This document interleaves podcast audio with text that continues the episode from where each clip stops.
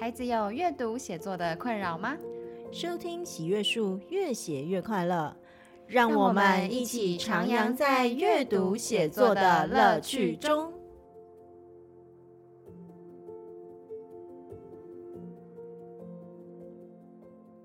各位听众朋友们，大家好，欢迎收听喜阅树，越写越快乐。我是梁红英老师。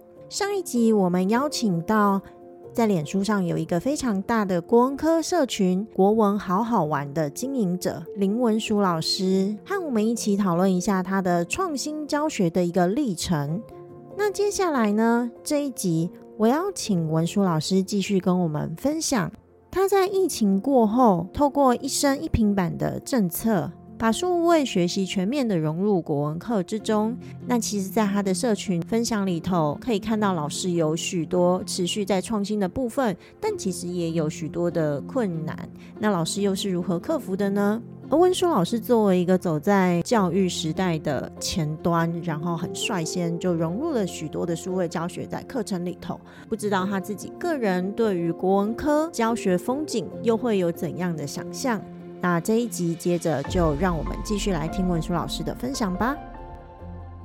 那我还要再问一下文书老师一个很特别的地方哈，在上次疫情过后啊，后来。因为这这两年政府的政策有在推一生一平板，嗯嗯嗯、当然很多人就是会望之却步，想说哦，可是我觉得文硕老师超厉害，你就真的就是直接，嗯、我看中间也是蛮多的挫折，对，但是你真的就是试了，对，OK，我就是给他用下去的这样子。对，我想要问一下老师，你为什么会真的就直接想要有这样的转变？那在这实施的过程中遇到了哪些挑战跟困难？嗯、想请文淑。老师跟大家分享一下，嗯、其实我我在使用平板真的也是属于渐进式啊，我没有说一开始的时候就是像大家看到的说哇很很大胆的，然后就开始每一堂课都使用。其实我我算蛮早，二零一九年的时候应该是疫情前的时候，嗯，其实我那时候就是因为刚好看我们学校的英文老师都有参加什么 iPad 种子教室，嗯，那我就觉得哎、欸，为什么他们会去参加这个？我蛮好奇的，嗯。然后就在那个因缘机会之下，我也去参加。那时候其实大部分的 iPad 种子教室都是英文科，嗯，很少语文就是国文科的。那所以像这种一生一平板，其实在英文课应该就是推的比国文课还要。我其实还在想说，是不是因为很多的 APP 的那个哈 App 的媒介都是英文，所以会比较快上手。然后我心想说，为什么英文老师都很多，然后我们国文科的老师或国语，因为他是国中小都有，国语老师真的就是啊哇。五根手指头就就大概两三位这样子，嗯，对。不过其实我我我觉得蛮能理解，嗯、说真的，英文 他们的落差更大。是不是？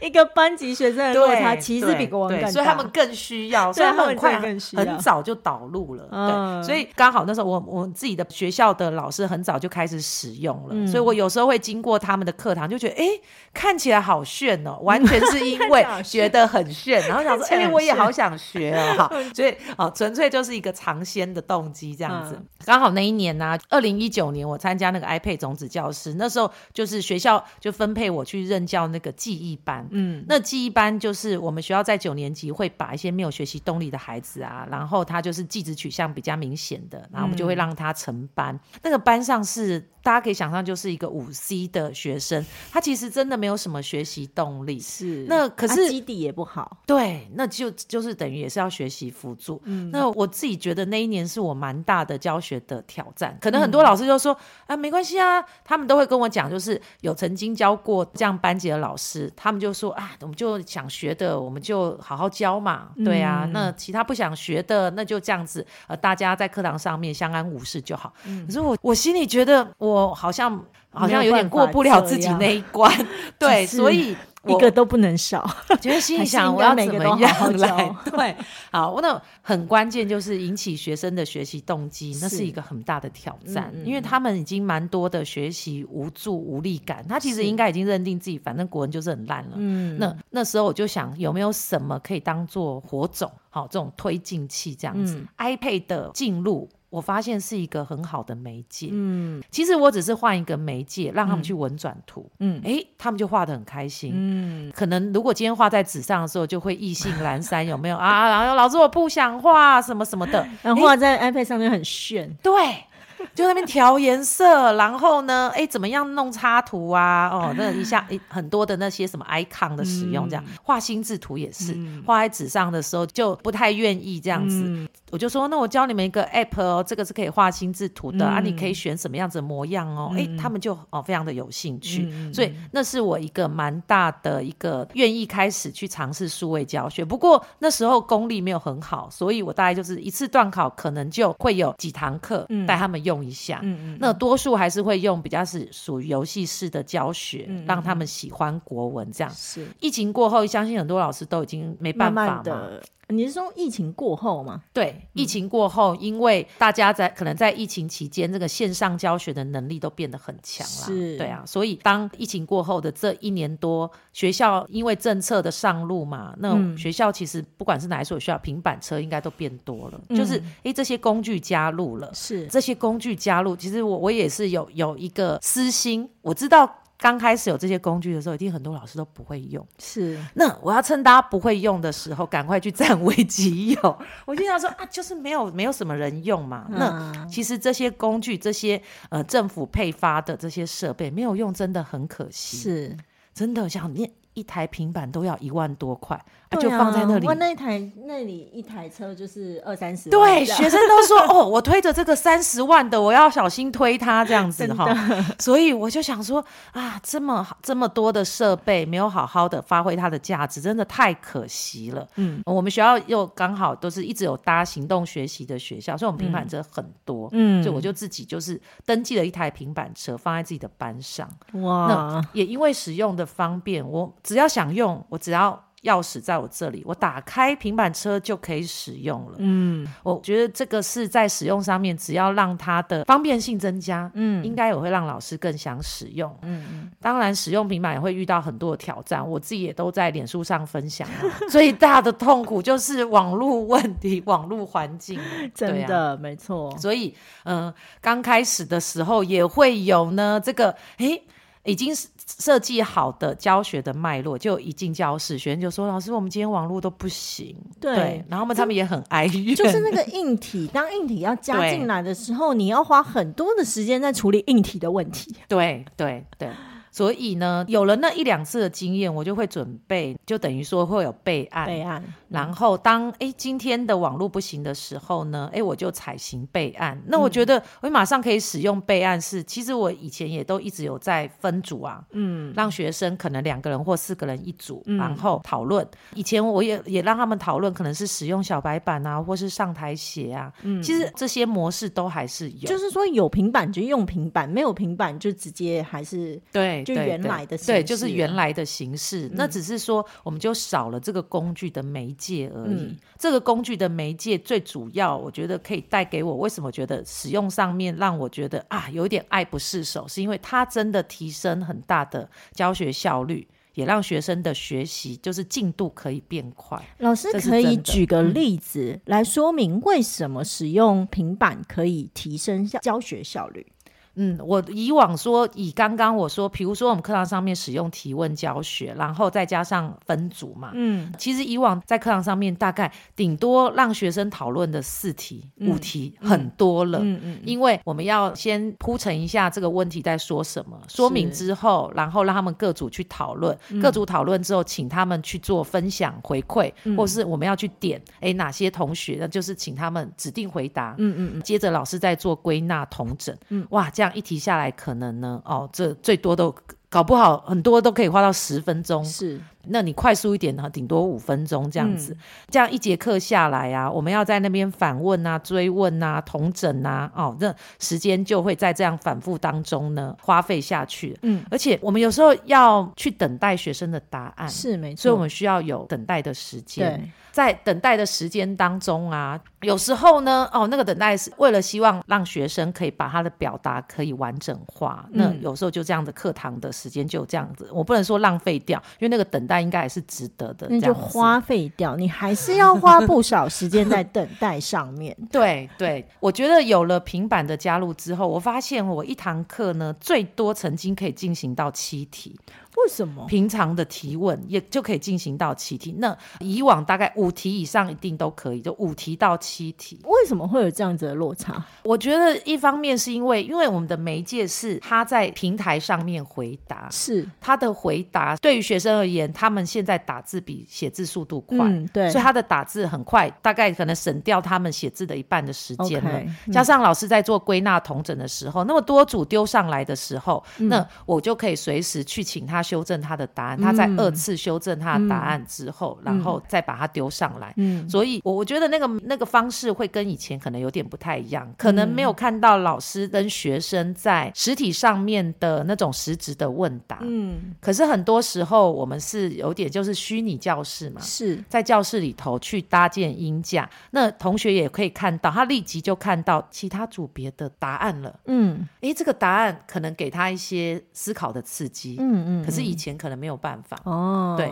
他其实可以立即去看到其他人的回馈，对，那种利息性其实是有差的，对对，在在这个是数位化很大的一个好处，嗯。呃，等于说我自己觉得说同才的回答是他课堂上面的一个一个音价嘛，嗯，那他丢上答案之后，哎，老师给他的回馈又是另外一个音价，没错，对，啊，我们再去做那个，他们在小组里面，因为我是会让两个人一组去使用一个平板，因为两个人又是一个音价，嗯，所以其实。在课堂上面，他有各种不同的学习的一个模式，嗯，来帮助他呢达到他学习的效果。嗯嗯嗯，对。其实老师说的这些，我都蛮能体会的啊。因为其实即使到现在，我们喜悦树的线上几十课程都都是随时在进行。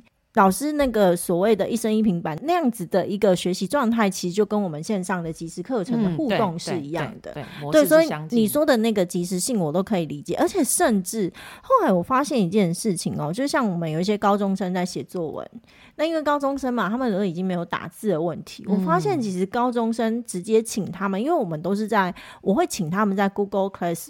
呃，教室里面去开线上的文件编辑，嗯、就是云端文件编辑，嗯，等于共编那种。对，我可以及时看到他们现在写作文的状况。嗯，比如说他们这地方卡住，他们这地方哪里不对，他们这地方怎么样，或者是他怎样，我都可以随时给他互动。对，就是我可以跟他讲说，哎、欸，你这个应该要怎么改？那你这地方是不是有什么问题，嗯、还是怎样？就是那个东西其实是。比过去他手写的时代还要来的便利很多，对对对，然后他们要去修正的时候，哎，又方便很多，嗯，对啊，其实我们都知道说，就是不管是阅读、写作、思考，修正是很重要的一件事情。嗯，可是如果是纸笔的修正，在速度上、效率上，就会比你如果是电脑还要来的慢很多。对对，所以我真的觉得说，因为有了之前是提问的一个基础嘛，嗯，然后再加上说，就是一个分组的呃效率。嗯，觉得加起来，如果现在又又再多加一个呃工具了，数位了，嗯，真的真的可以让学习更有效率，省出来反而可以更多的时间，就是可以让学生去多阅读一些文章，嗯，多去思考，好这些文章到底在写什么，讲什么，嗯，那我觉得也可以让他的学习上可以更扎实，嗯，对，那反而可以多一点时间让他们在课堂上面去完成一些他们学习的作业，嗯，没错，对。而且，其实结合现在那所谓的自主学习啦，如果说你真的要往这一方面前去，我觉得这一些结合数位的那种学习形态是势必不能少的，这真的都是一个未来的趋势。嗯嗯。可是，因为其实老师算是走在非常非常的前端，就是你应该也有一种 lonely 的感觉。就我相信你身边有一些志同道合者，嗯、但是回到学校的现场，你毕竟不是多数。对，那。老师，你觉得像现在整体的国中的国文教学，到底遇到了什么样的困境？或者是说，也不见得是困境，也许那也是一个转机，或者是希望。没错，老师你觉得呢？我我一直都是蛮乐观的啦。嗯、我是觉得，就是现在现场的国文老师应该有很多学习的机会。嗯，那我觉得老师其实我们会当老师，就是想要求一个安稳嘛，稳定的生活。嗯、所以其实会害怕改变，应该是人之常情。是。那所以我们对于不确定的事物，就是会充满了恐惧跟害怕。是。可是我有时候会反观。观就是来想说，可是我们这个社会不确定变成是一个。就就就就是我们社会的常态。我我觉得这不是社会的问题，现在这个世界就是这样。对，这是一个时代的趋势。你就是这个时代的。你今天你就算再怎么不想，我们都得要承认，我们就在现在一个你知道历史的风口浪尖上。就某种程度上，其实非常同意。对，如果有更多老师有去观察那种时代趋势的话，你就会发现，我们真的是在一个历史重要的时刻里头。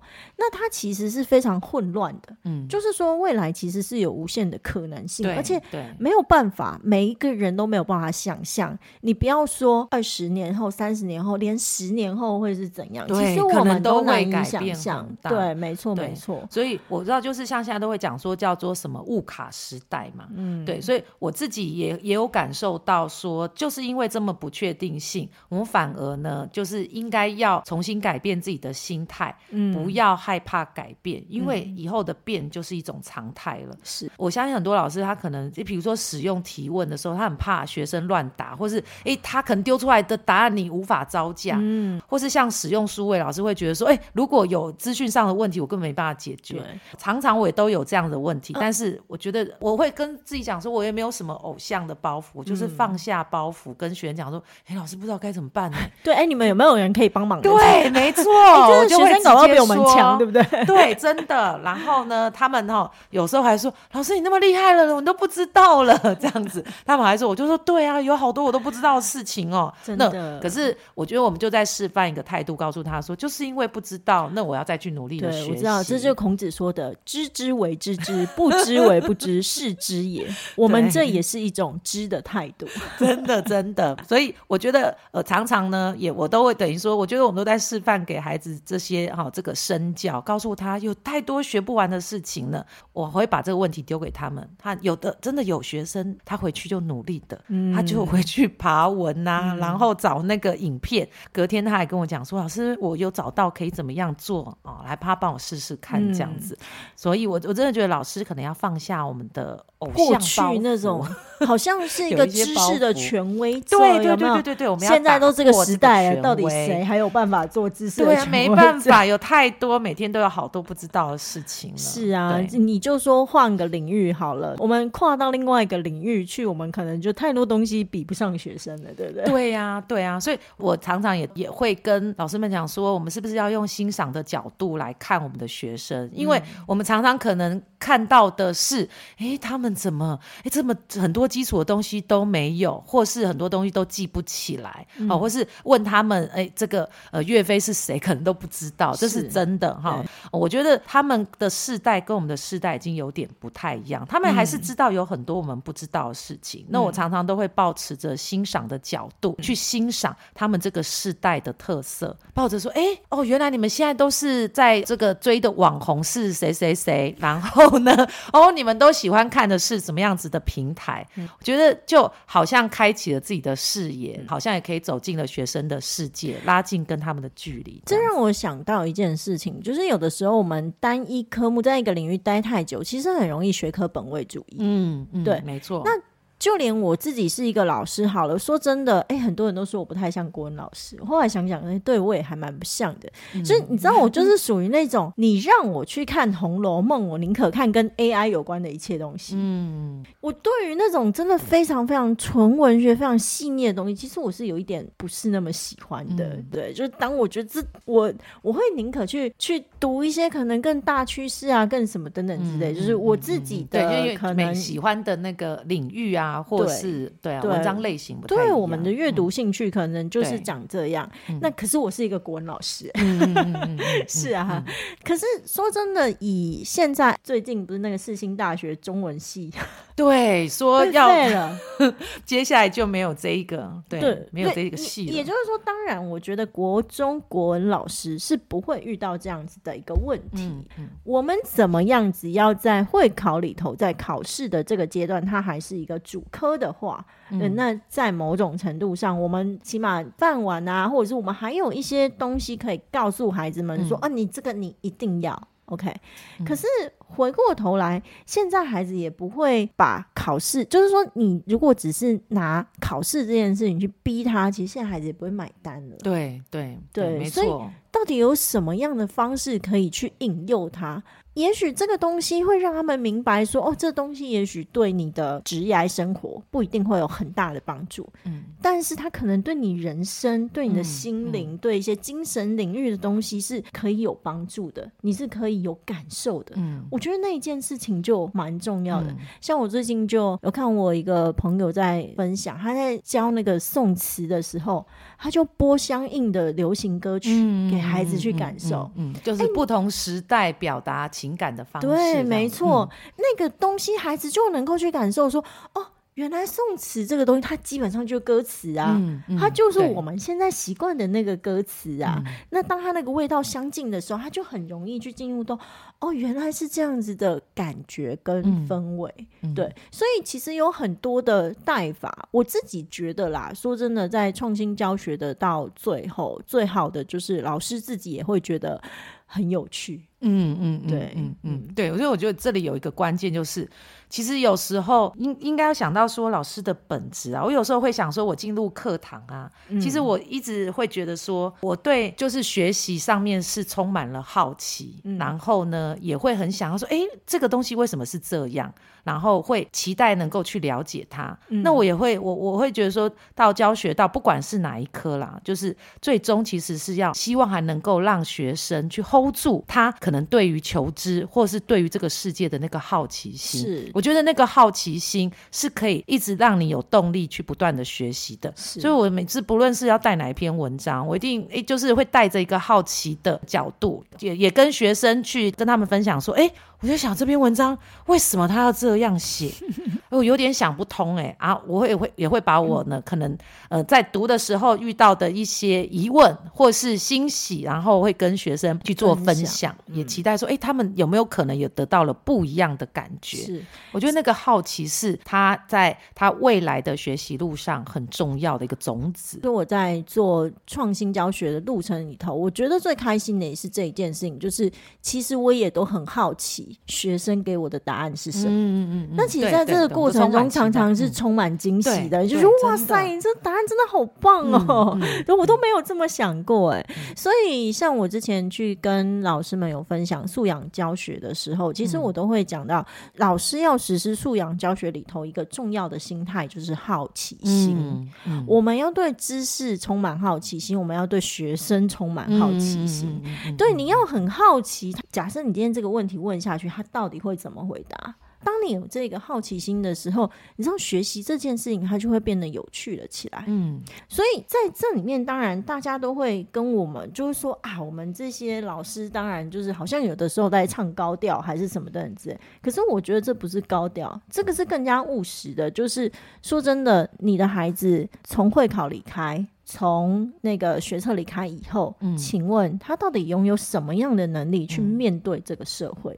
去面对未来那么动荡的一个社会，这个其实也是我在做这一切，包含喜悦树哈，我自己在经营的过程里面，我会不断的去思考的一件事情。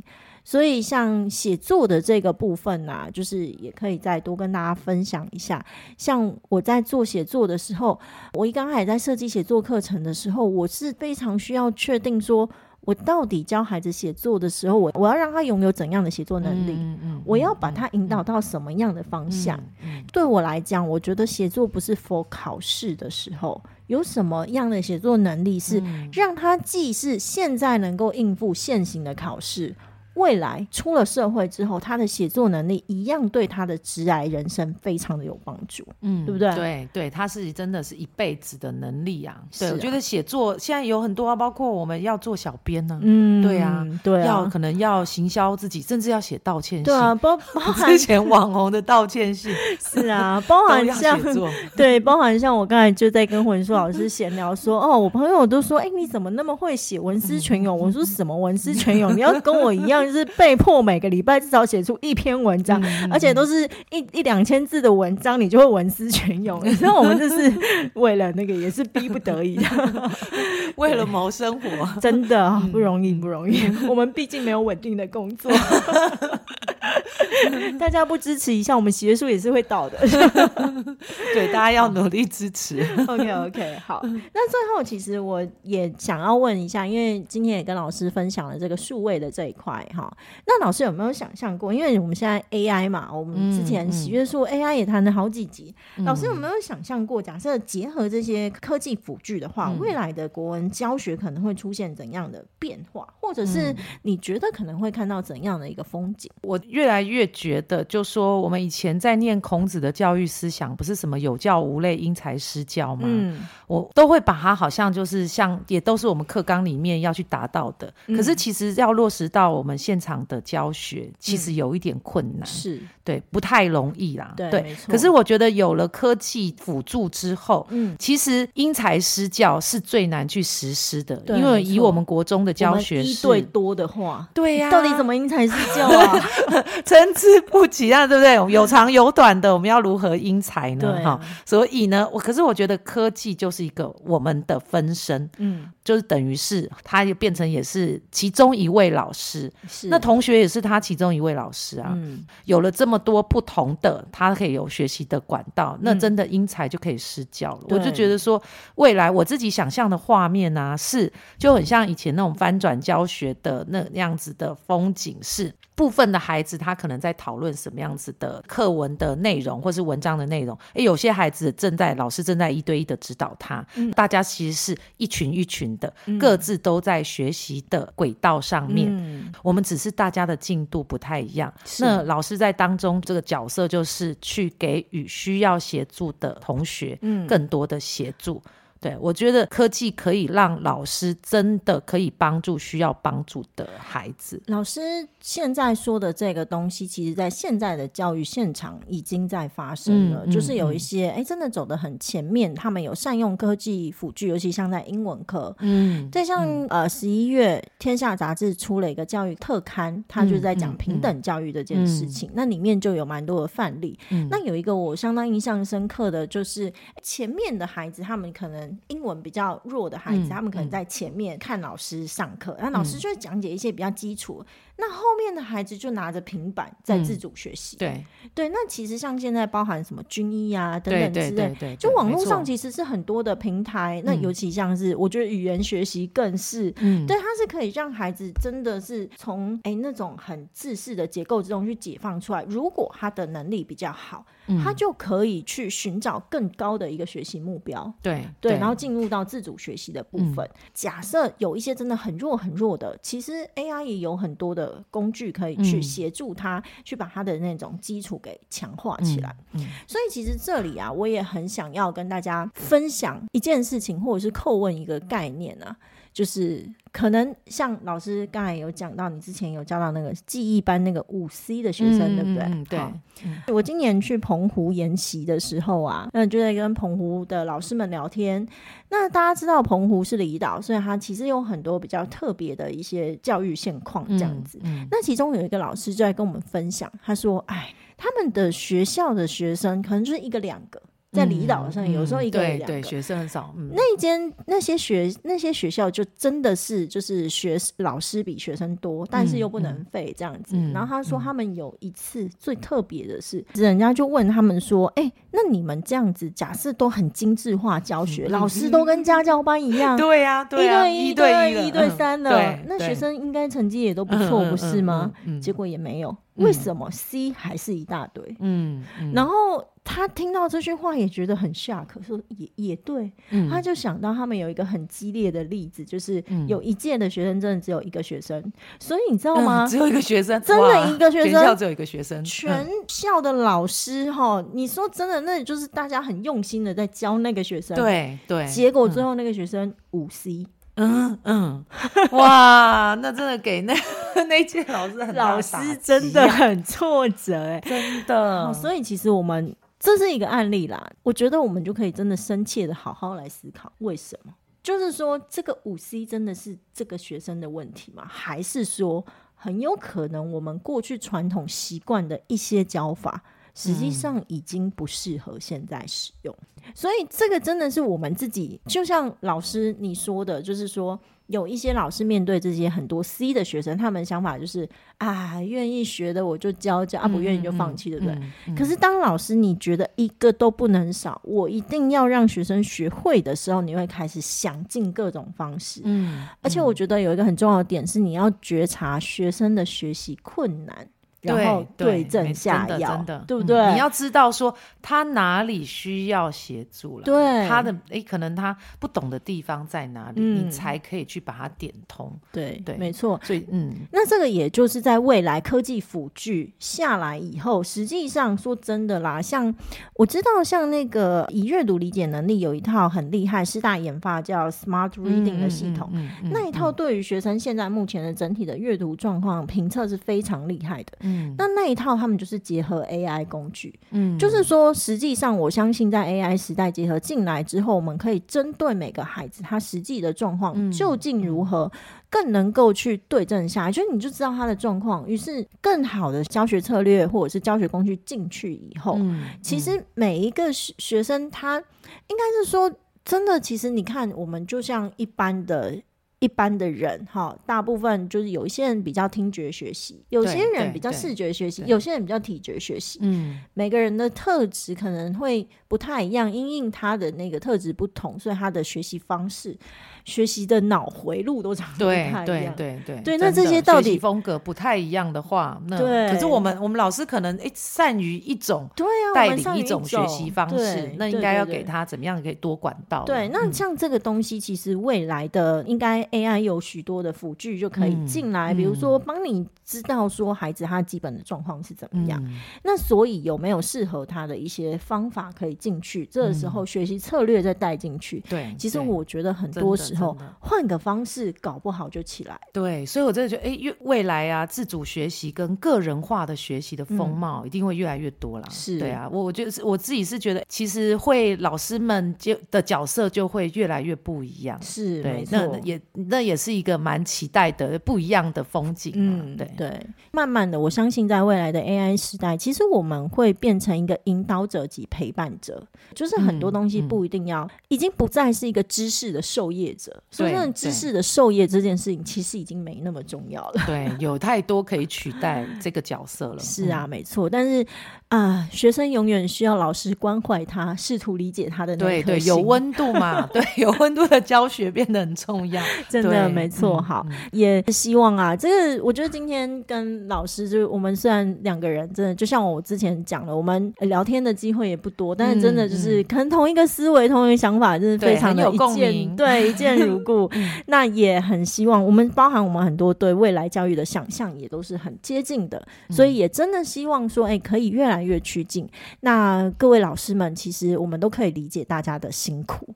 对，没错，我就是我到现在都还非常的佩服，我也不断的在强调说，哎，我今天其实都会想要想办法设计很多的教材教案，回过头去告诉老师们，哎，其实你们可以怎样教，它就是很好的教学策略，会更有效率，会更有方法，大家都会更轻松一点。对，对，所以。也建议老师们，就是可以真的要再去寻找一些。我觉得素养并不是把很多课本上备课用书里面那些爆量的知识再度塞给学生，嗯嗯、绝对不是这样。你必须要自己消化吸收，然后接下来去截取里头的一些重点，嗯、然后把它用一些有效的策略方式去训练孩子。嗯嗯、这个东西其实它才会是真的所谓的素养教学的一个重点。对，对，OK，没错，没错。那最后文书老师有没有什么话想要勉励大家？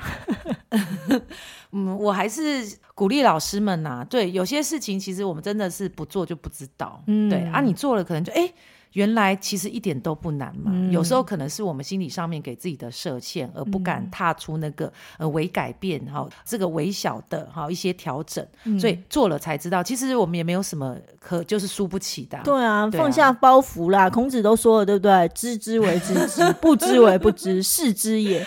你就勇敢的向孩子展现，哎，对，这我不知道，你可不可以来帮帮我？我告诉你，孩子就会觉得哇。You are a good teacher，你知道那个距离感就拉近了嘛？对，没错，对不对？OK，好，我们不需要永远那么高高在上，太累了。对呀，对对对 对啊。OK，好，那今天非常感谢文书老师的一个分享，那也很希望就是未来还有机会可以再邀请文书老师来跟大家分享更多包含在阅读策略上啊、思考学习策略上以及写作上面的一些小撇步。好，今天非常感谢文书老师，嗯、感谢大家。好，那我。我们今天的节目就先到这里喽，那我们就嗯，下次也可以期待一下，又会是哪一位老师来跟大家分享呢？记得收听我们的喜悦树，越写越快乐喽！大家拜拜，拜拜。本节目由喜悦树制播，喜阅树是一个专门提供中小学生阅读写作课程的单位。我们的节目越写越快乐，会在每周五中午同步更新于 First Story、Spotify、Apple Podcasts 等各大平台。欢迎大家继续收听，喜欢的话也可以订阅并开启小铃铛。那今天的节目就先到这里喽，我们下次空中再见，拜拜。